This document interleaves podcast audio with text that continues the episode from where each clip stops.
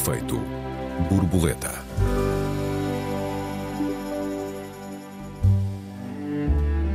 Mensagens, ideias, vídeos, notificações, telefone, e-mail, SMS, WhatsApp, redes sociais, televisões, rádios, jornais, internet, podcasts. Estamos afogados em comunicação. Bem-vindos a mais um Efeito Borboleta. Eu sou Joel Neto. Olá, bem-vindos. Eu sou a Raquel Varela. Olá, Raquel. Estamos ou não afogados em comunicação? Olá, Joel. Estamos. Eu acho que já não.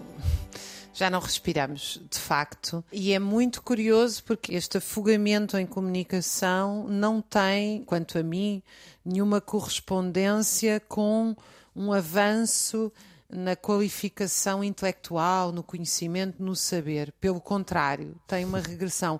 Eu acho que aqui o filme, talvez um dos filmes que melhor retratou esta, esta hum, vida não vida que se leva hoje em dia no capitalismo de vigilância ou na mercantilização, na sociedade da atenção plena, é o Matrix, em que justamente, digamos assim, os seres humanos eh, eram o alimento das máquinas. E há outras eh, imagens giras, enfim, giras, mas eh, provocatórias, incomodativas que têm sido Distópicas. feitas. Exatamente so, sobre isso. Nós, de facto estes milhares de. Eh, que, que, na verdade estão todos concentrados, sobretudo em dois aparelhos, o computador e o telemóvel, o qual nós temos quase 24 horas por dia acesso, sendo que o telemóvel também é um computador. Estes aparelhos têm uma série de chamadas redes sociais que são francamente antissociais na sua maioria, é, é, do isolamento. Eu lembro que a Organização Mundial de Saúde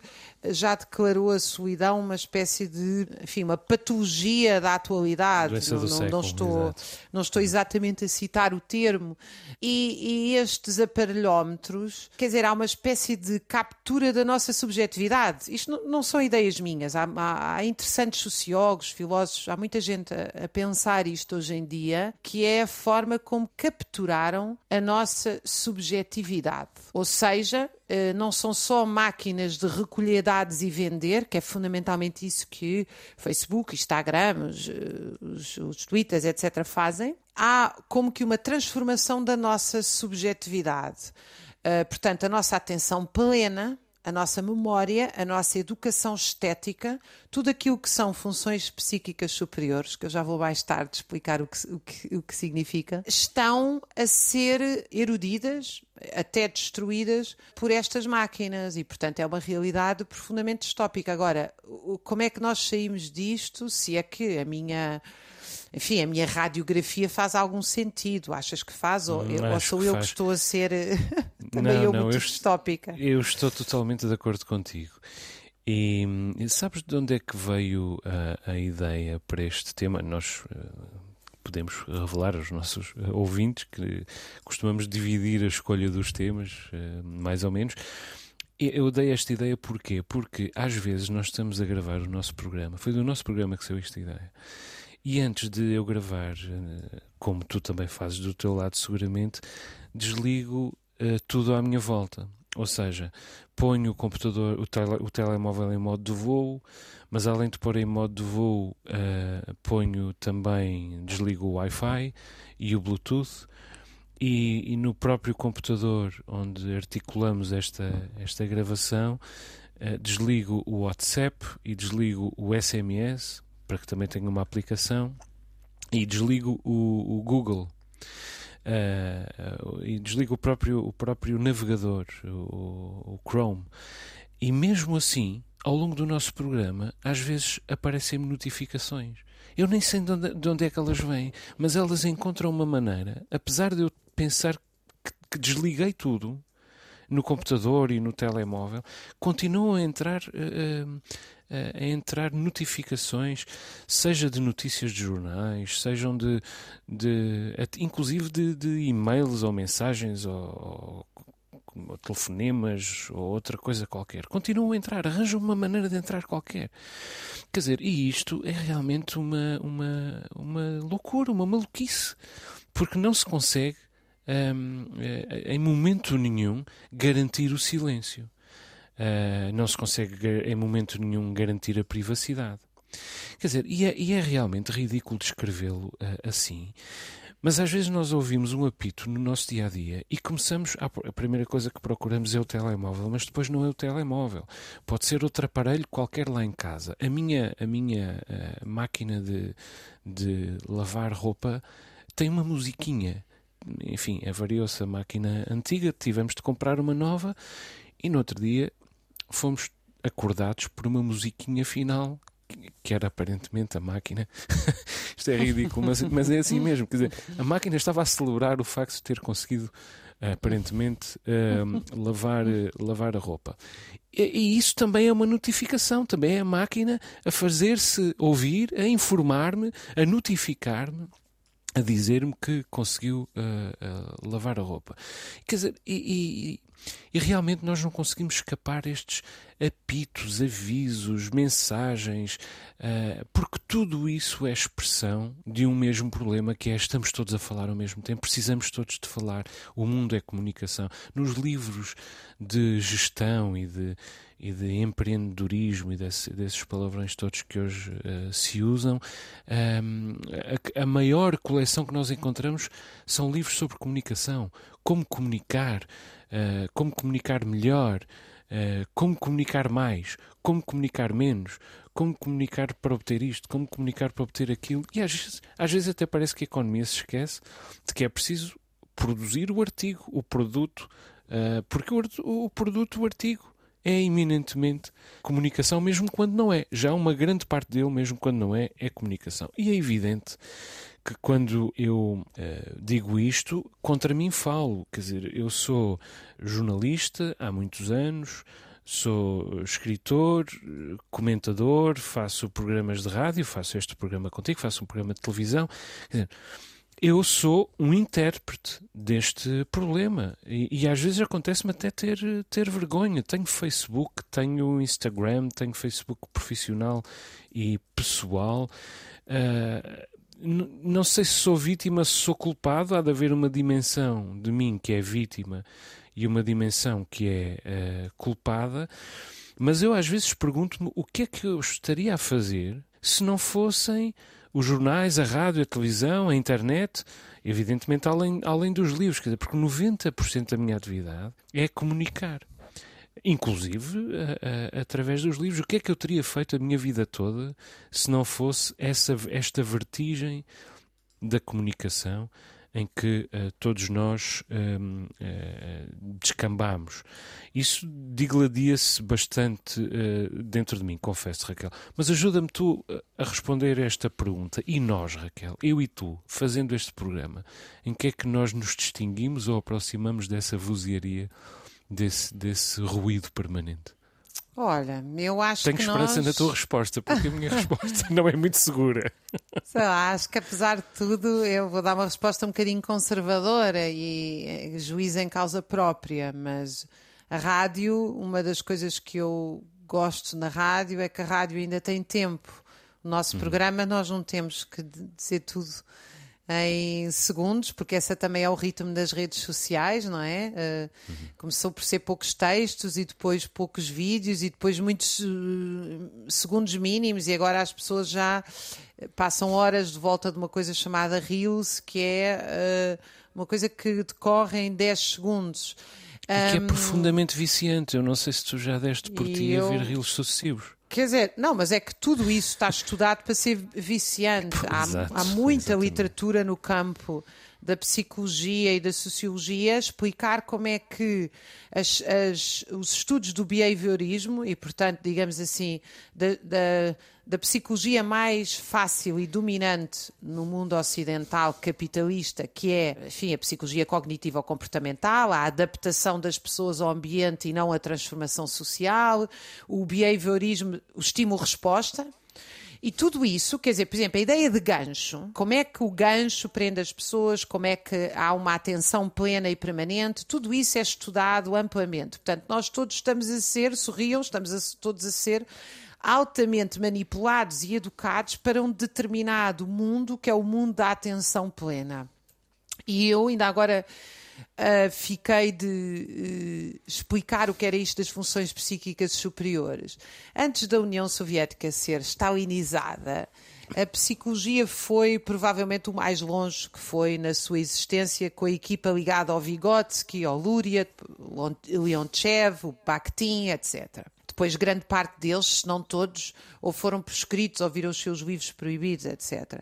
E um dos grandes saltos da pedagogia educacional e da psicologia vem desta equipa coletiva, que depois incluía muito mais figuras, mas a figura central é o Vygotsky, que fala das funções psíquicas superiores e no papel da escola nelas. No fundo, nós somos, nós não nascemos humanos, nós nascemos candidatos à humanidade e nós somos um resultado da coevolução genético-cultural. Ou seja, até para andar de forma bípede, nós precisamos de outra pessoa que nos eduque, normalmente que nos dê a mão e nos levante para falar, nós precisamos ser educados, ensinados, criados. E a nossa memória, a nossa atenção plena é educada. E a nossa desatenção plena também é educada. Ou seja, eu se, por exemplo, hoje em dia as universidades têm que lidar com a generalização da utilização pelos estudantes do chat GPT e afins nos trabalhos. Uhum.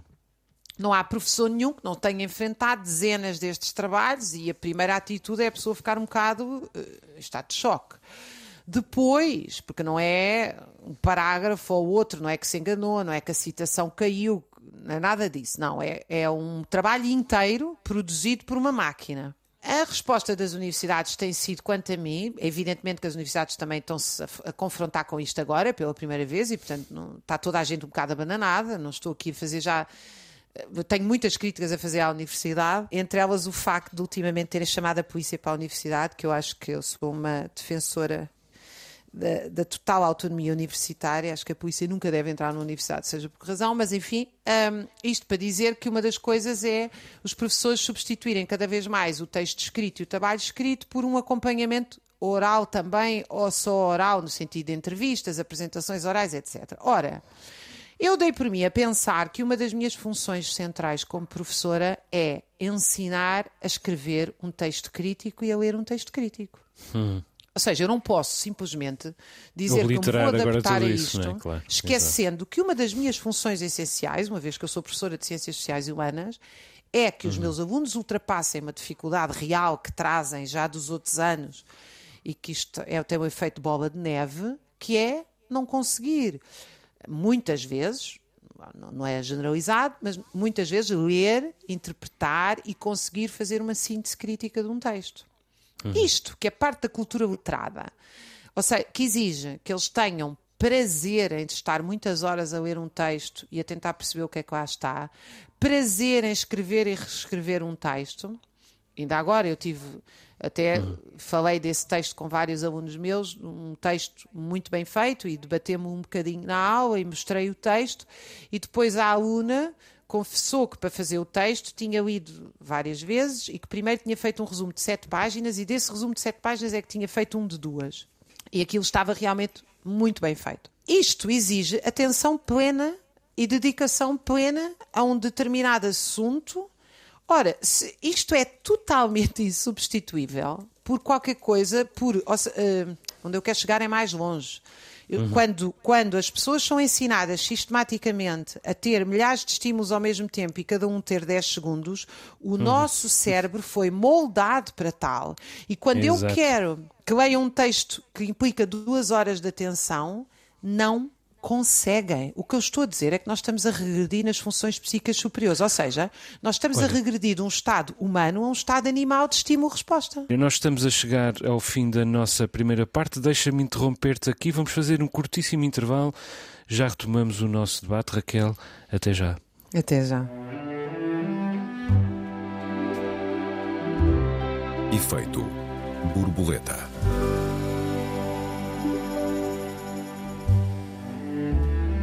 Efeito borboleta, segunda parte. Esta semana discutimos o excesso de comunicação e há pouco, Raquel, falavas da oralidade.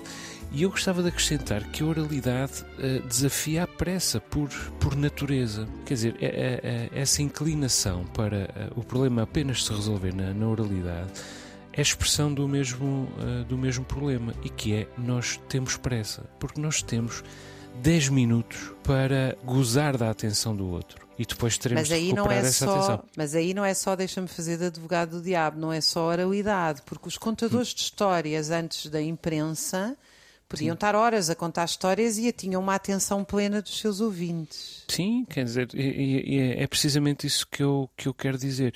Nós temos pressa temos 10 minutos e temos de dizer alguma coisa assertiva nesse intervalo de, de, de 10 minutos. E é por isso que corremos para o Facebook quando, quando, acontece, quando acontece qualquer coisa. Temos de reagir rapidamente e dar a nossa opinião porque morreu a pessoa X ou Y e, e nós queremos transformar-nos em co-protagonistas dessa morte de um, de um famoso ou porque se demitiu um ministro por esta ou por aquela razão e nós queremos uh, esmurrar o peito em defesa do, do do clube de que pertencemos no domínio da política, seja o que for. Mas quando nós olhamos para as nossas elites, fazem exatamente a mesma coisa. Quer dizer, eu, eu pergunto-me se neste momento, ou seja, se não tivesse reagido depressa, se neste momento Marcelo, Marcelo Belo de Souza, Presidente da República, um, demitiria o Primeiro-Ministro, ou uh, dissolveria a, Assembleia da República, ou convocaria uh, novas eleições. E talvez tivesse essa intenção. Mas será que, passado este tempo, as razões por que a Assembleia da República foi dissolvida passariam com, com a facilidade com que passaram no imediato? Quer dizer, às vezes é questão de responder uh, à urgência da comunicação, à urgência de, de, de nos pronunciarmos, inclusive por razões bondosas e inclusive no exercício responsável dos cargos públicos que, que ocupamos. Mas outras vezes é apenas uma questão de preencher o espaço em branco, exatamente. Eu, e isto não é de hoje, como tu dizes muito bem, eu recordo-me que há 20 anos, qualquer coisa como 20 anos, Santana Lopes, enquanto recém-empossado primeiro-ministro, anunciou durante uma, uh, durante uma entrevista, creio que com, com Judito Souza, fez um raciocínio em voz alta que foi porque é que não havemos de descentralizar? Depois havia também uma certa confusão entre o que é descentralizar e o que é desconcentrar. Mas o que importa é isto. Eu, eu sempre defendi a descentralização. Porque é que, e de repente pensou, a Secretaria de Estado do Turismo não há de ficar, por exemplo, no Algarve, em Faro? E porquê é que a, que a Secretaria Regional da Agricultura não há de ficar, sei lá, em Santarém ou noutro sítio qualquer, na Gulgã? Bom, resultado. Naquele curto governo, que salvo erro demorou apenas alguns meses, já não lembro muito bem, a Secretaria eh, de Estado da Agricultura foi realmente para a Gulgã. Porquê? Porque o recém-possado Primeiro-Ministro, na vozearia que era, que era o, a, a, a, atualidade pública portuguesa naquele momento, ocorreu-lhe durante uma entrevista dizer isto e depois teve de cumprir. Porque senão, a primeira coisa que fazia era faltar a uma determinação que parecia absolutamente uh, consolidada. Quer dizer, contra mim falo. Eu falo demais eu posso já colocar-me do lado dos que, dos que uh, falam demais. Mas uma coisa é evidente: falar menos, muitas vezes, é falar melhor. Aliás, também sobre isso há, nesta vozearia de comunicação, livros sobre este aspecto em particular, livros e tutoriais e podcasts sobre como falar menos, às vezes, é falar melhor. E mais do que isso, sobre como o poder do silêncio às vezes propicia o triunfo de uma estratégia. Aliás, muitas vezes a pessoa mais calada numa sala, a pessoa mais calada numa mesa de reuniões, é a pessoa mais poderosa presente e exerce o seu poder precisamente com o silêncio. Mas nós estamos numa fase em que realmente uh, falar é uh, um imperativo.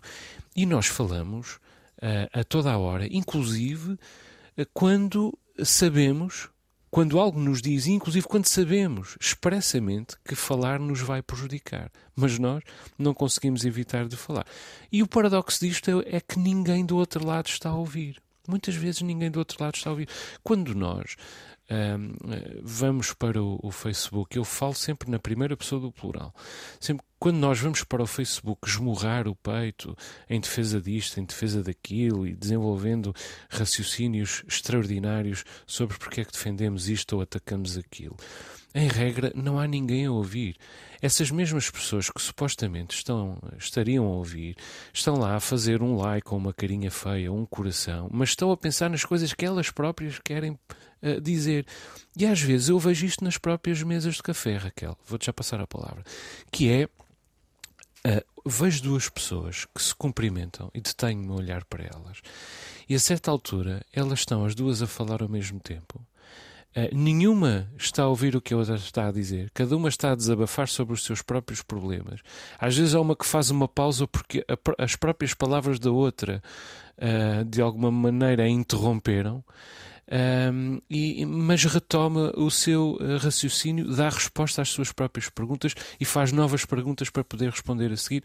E aquelas pessoas estiveram às vezes sentadas na mesma mesa durante meia hora, uma hora e nunca chegaram a conversar uma com a outra. Não sei tu, se tu tens esta experiência, Raquel, ou, ou enquanto Sim, participante ou enquanto observador. É, a questão fundamental para mim é que nós, nesta sociedade em que a nossa subjetividade é mercantilizada e, portanto, os nossos. Nós, primeiro, os nossos gostos, as nossas amizades, os nossos desejos, as nossas, os nossos pensamentos foram parar ao Facebook, mas não foram aí que eles foram construídos. Ou ao Instagram, não interessa. Eles são construídos nas nossas relações reais. Agora, finalmente, há uns estudos, embora o Vygotsky tivesse chegado a essa conclusão sem ressonâncias magnéticas, que já descobriram que os alunos, quando estão no Zoom, só têm um bocadinho do cérebro minúsculo a funcionar. Quando estão numa relação real, o cérebro todo pulula de ligações.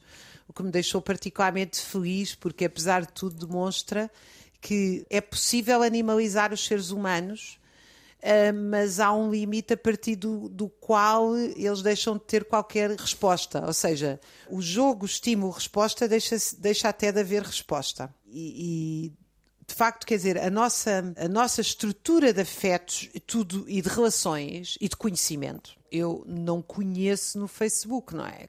O que eu leio no Facebook são meia dúzia de pessoas que são muito interessantes nos seus trabalhos, escrevem, pensam, estão nos lugares, fazem reportagem e depois põem no Facebook. É um meio, não foi o Facebook que as tornou. Uhum. Na verdade, é virtualmente possível estar no Facebook ou nessas coisas várias horas, como aliás ler jornais, sem, uh, sem que nada de novo surja na nossa mente em termos reflexivos ou estéticos. Uh, e, portanto, o que, uh, esta, o que acontece é como é que o, o produtor mata o produto, ou seja, a, a, tendência para, ao mesmo tempo que nós largamos, é exatamente como no Matrix, nós largamos os nossos sentimentos no Facebook, eles foram mercantilizados, transformados em dados e em, em algoritmos, etc., para vender determinados produtos, uhum. mas depois, ao vender determinados produtos e as pessoas passarem lá tantas horas, a sua educação estética passa a estar feita em função disso. Uhum. Ou seja, é um núcleo fechado. É muito interessante pensar uhum. como é que isso é, é, é destrutivo, mas é um núcleo fechado. Toda a criatividade toda a paixão, todo o desejo, todos os sentimentos humanos, todo o conhecimento, a ousadia, etc., tudo aquilo que é profundamente humano, a tendência é, portanto, para desaparecer, porque é nas relações reais entre seres humanos que se criam todos os estímulos, todas as, uh, todo o desenvolvimento psíquico que nos faz uh, ser encantadores e, e é, é, o encanto que o Facebook quer comprar, mas ao comprar ele tira o encanto. É exatamente uhum. aqui que eu queria chegar, não é? Ou seja, o que uhum. nós, o que eu estou a dizer. Eu estava recentemente até a debater uh, em sala de aula um livro magnífico de um sociólogo norte-americano chamado Richard Zennet, que escreveu vários, uhum. uh, O Declínio do Homem Público, e um deles chama-se Juntos, onde ele, onde ele analisa a ausência de habilidades comunitárias das sociedades ocidentais. Ou seja, coisas absolutamente normais para mim e para ti, como sair de casa, cumprimentar todos os vizinhos, ficar um bocadinho a conversar na praça, ir ao café, mesmo que a gente não tenha nada para fazer. Às vezes eu vou só beber uma água só para garantir que tenho estes encontros e que converso com as pessoas mas no meio disto encontro alguém, eu lembro-me, temos que combinar um almoço e até me lembro tenho que fazer não sei que comida. Tudo isto implica uma série de habilidades comunitárias. Implica uhum. eu ter, não ter vergonha de falar com as pessoas, eu ter gosto de conversar, eu saber conversar, eu saber fazer perguntas uhum. onde me interesso por elas, eu saber cozinhar, eu saber pensar na minha agenda onde é que eu vou ter uma hora de almoço. Elas pensarem que têm que retribuir, que é uma noção profundamente comunitária que se aprende. Uhum. O que o Zenit diz é um murro no estômago. Ele diz Eu- eu o seguinte, que, as pessoas perderam essa habilidade. Eu creio que tu Sabes? preferes a o que Senate ele está a dizer é que Zenit. perderam. Uhum. É, ele é.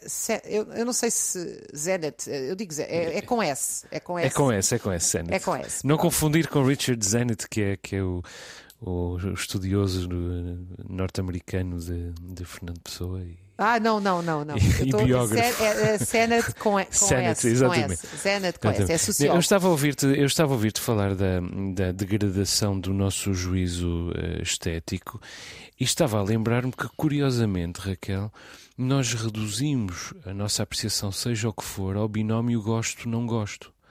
Eh, apesar da degradação do nosso juízo estético, aquilo com que nós hoje julgamos, seja o que for, é com o binómio gosto-não gosto. E à primeira. Uh, muito rapidamente, mais uma vez em 10 minutos, até menos se possível. O que é uh, não apenas o grau zero do, do pensamento, mas é uh, o grau zero também do, do juízo estético. Eu, neste momento, penso uh, duas vezes no, no exemplo, acho que tenho de me preparar para o momento em que começo a dar um exemplo, e às vezes pergunto-me como é que eu vou evitar que o meu filho isto porque sou pai, não é? pai, pai recente, mas às vezes tenho de me perguntar, uh, pergunto-me como é que eu vou evitar que o meu filho se torne num judicioso cheio de, de certezas absolutas.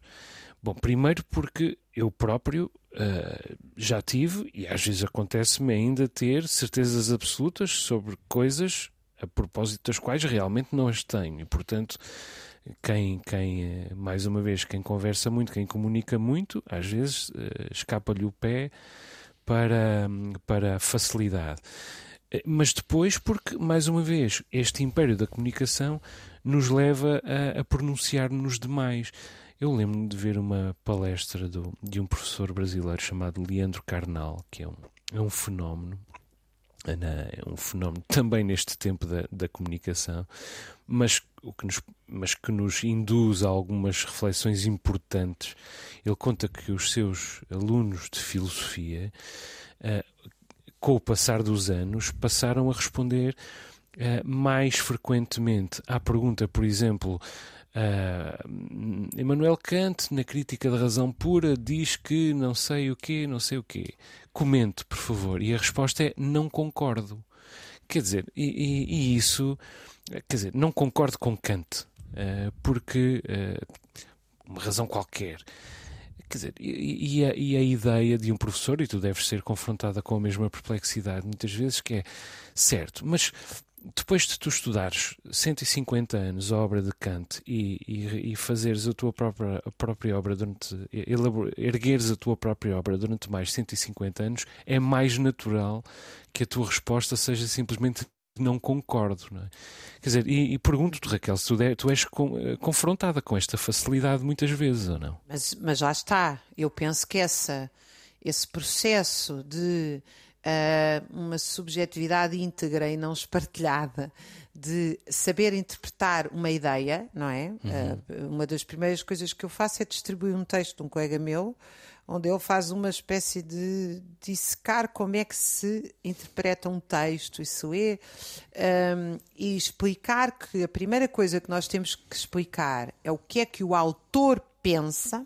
Claro, não o que é que eu claro. penso do autor. Exato, Até porque o que é que eu penso do autor exige de mim não só humildade, mas algum saber. E conhecimento seja, do eu, que o autor pensa, desde logo. Eu não tenho é? que chegar ao fim, tenho que entender o que é que ele Claro. pensa, tenho que ler algumas críticas a ele e depois, sim, concluir pela minha própria opinião, que deve ser isso que se forma na universidade, não é dogmas.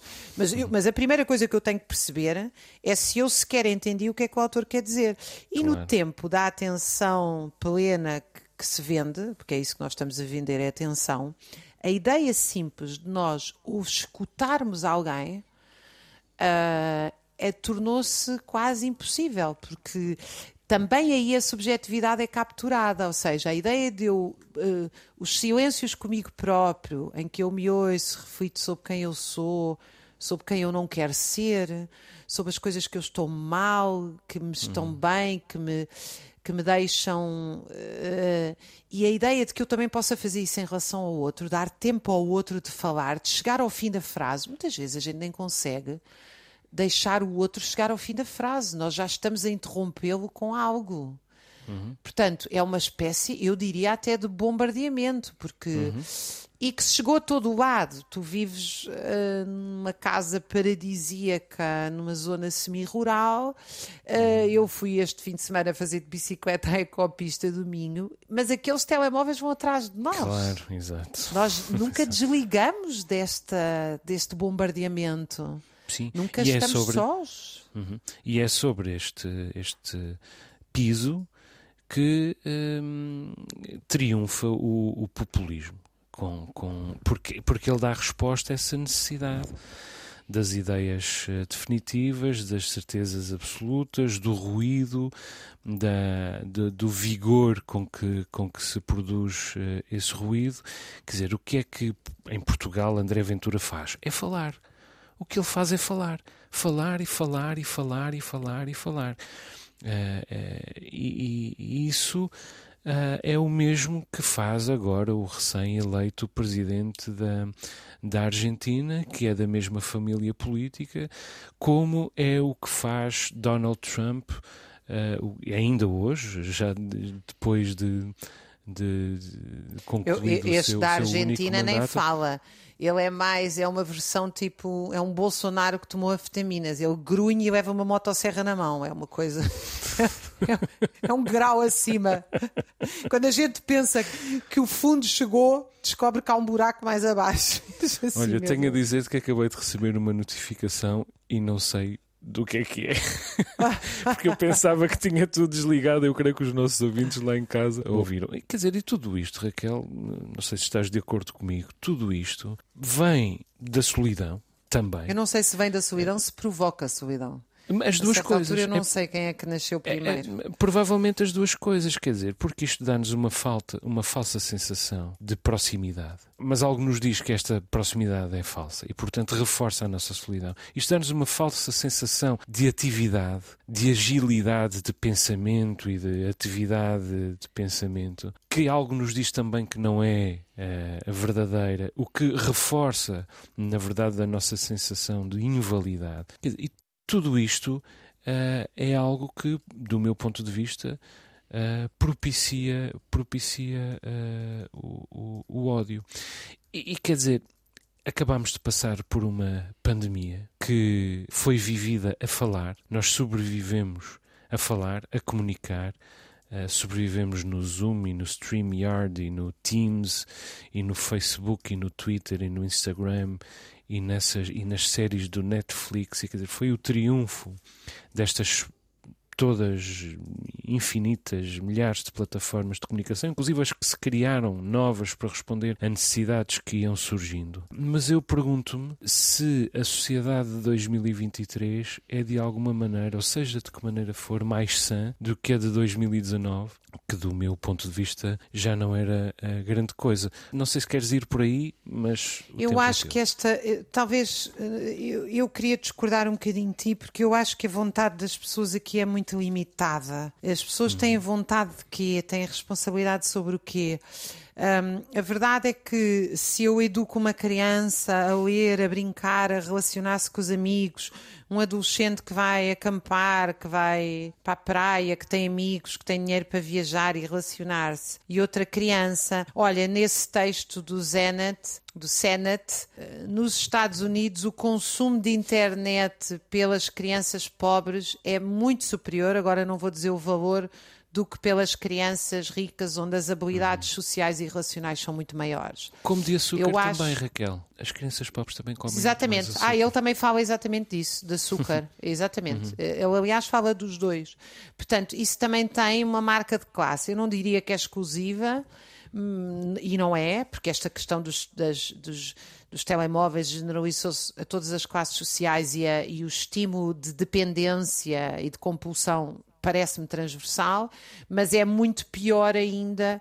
Agora, há, há, há Olha, na, na, na escola de, do, do Liceu Gil Vicente, os pais discutiram com os professores, falaram em comunidade, eh, resolveram proibir os telemóveis eh, e as respostas dos miúdos são giríssimas, do ponto de vista de ter voltado a brincar, voltado a, a empurrar para aprender que eu a, a, partir de uma certa força eu, eu aleijo mesmo, e isso só empurrando é que eu aprendo, a abraçar para aprender que também há abraços que, que nos incomodam e há outros que são maravilhosos, mas isso só se aprende abraçando. Uh, conversando e às vezes dizendo coisas que ofendem e por isso eu aprendo que não quero ofender mais. Enfim, é, nós precisamos realmente ser gente Muito para bem. ser gente. Muito bem, Raquel, uma boa maneira de terminar. Chegamos ao fim do nosso tempo. Deixa-me só recordar que os nossos ouvintes têm à sua disposição o endereço de e-mail efeitoborboleta.rtp.pt. Muito obrigado pelas muitas mensagens que os ouvintes continuam a enviar-nos. O Efeito Borboleta volta para a semana. Um abraço aos ouvintes, um beijinho à Raquel. Até para a semana. Um abraço, um beijinho, Joel.